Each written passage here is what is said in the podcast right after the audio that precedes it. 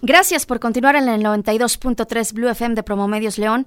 Seguimos con información, seguimos con noticias, estamos en línea, soy Iris Bañuelos y los martes tenemos comentario. Iván Omar Plasencia, como siempre un gusto, vamos contigo. Iris Auditorio, muy buenas tardes, con el gusto de saludarlos como todos los martes. Y hoy quiero hacer una reflexión anual, porque hace varios años que la hago en este espacio, y es precisamente sobre el tema de qué ha pasado año con año en el combate a las adicciones. Se va a cumplir un año más, donde vemos una casi nula política por parte de nuestras autoridades para la prevención y el combate a las adicciones.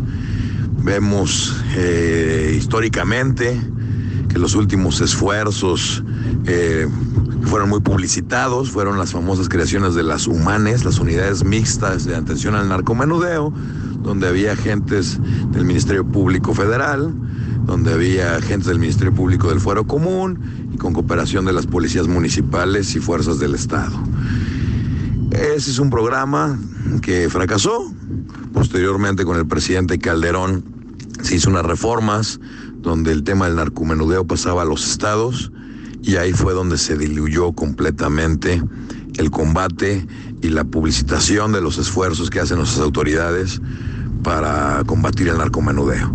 Sabemos, son dos cosas, que una parte es el combate a la venta, al tráfico de droga, obviamente es un tema de salud pública, es un asunto muy preocupante toda vez que en las calles se encuentra oferta ya generalizada de, todo tipo de drogas, la cual la mayoría viene rebajada.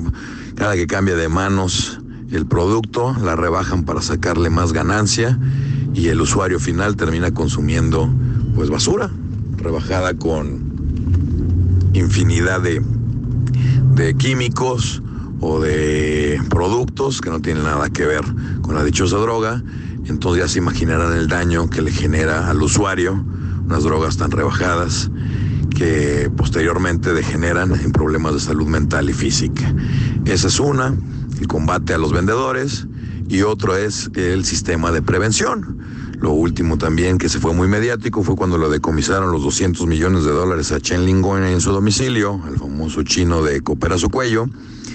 Se estableció que se iba a canalizar esos recursos para crear nuevos centros de integración juvenil, que son centros que ahora se les conoce como anexos de ayuda a las personas que están atrapadas en una adicción. Obviamente, en ese entonces estaba el secretario de Salud, el doctor Córdoba Villalobos, guanajuatense, candidato a la presidencia municipal de León.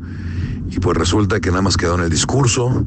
Ahora nos enteramos por palabras del presidente López Obrador que ese dinero se destinó al Poder Judicial de la Federación, un poquito a la entonces PGR, ahora Fiscalía General de la República, pero no se canalizó para lo que se había prometido, que era para atención de adicciones.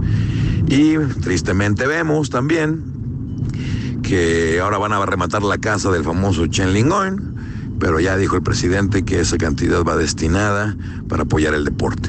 El punto es que qué se está haciendo con el tema de las adicciones. Creo que en la historia del país nunca habíamos tenido tanto problema con consumo de drogas como hoy estamos viviendo tenemos un problema severo de salud pública, tenemos un, una ausencia por parte de las autoridades, los medios de comunicación, de atención y apoyo a los adictos.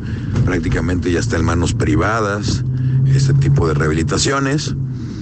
Y pues me gustaría por este espacio, sirviendo la reflexión anual respecto al tema, ya que ha pasado un año y no se ha eh, hecho ningún esfuerzo considerable al respecto, pues hacer un llamado a las autoridades para que reconozcan el problema que es grave, es un problema que nos genera inseguridad, los famosos raterillos, que la mayoría son adictos, que roban obviamente para pagar sus, sus vicios y, y tenemos el problema fuerte de salud pública, donde estamos ya cosechando enfermos mentales.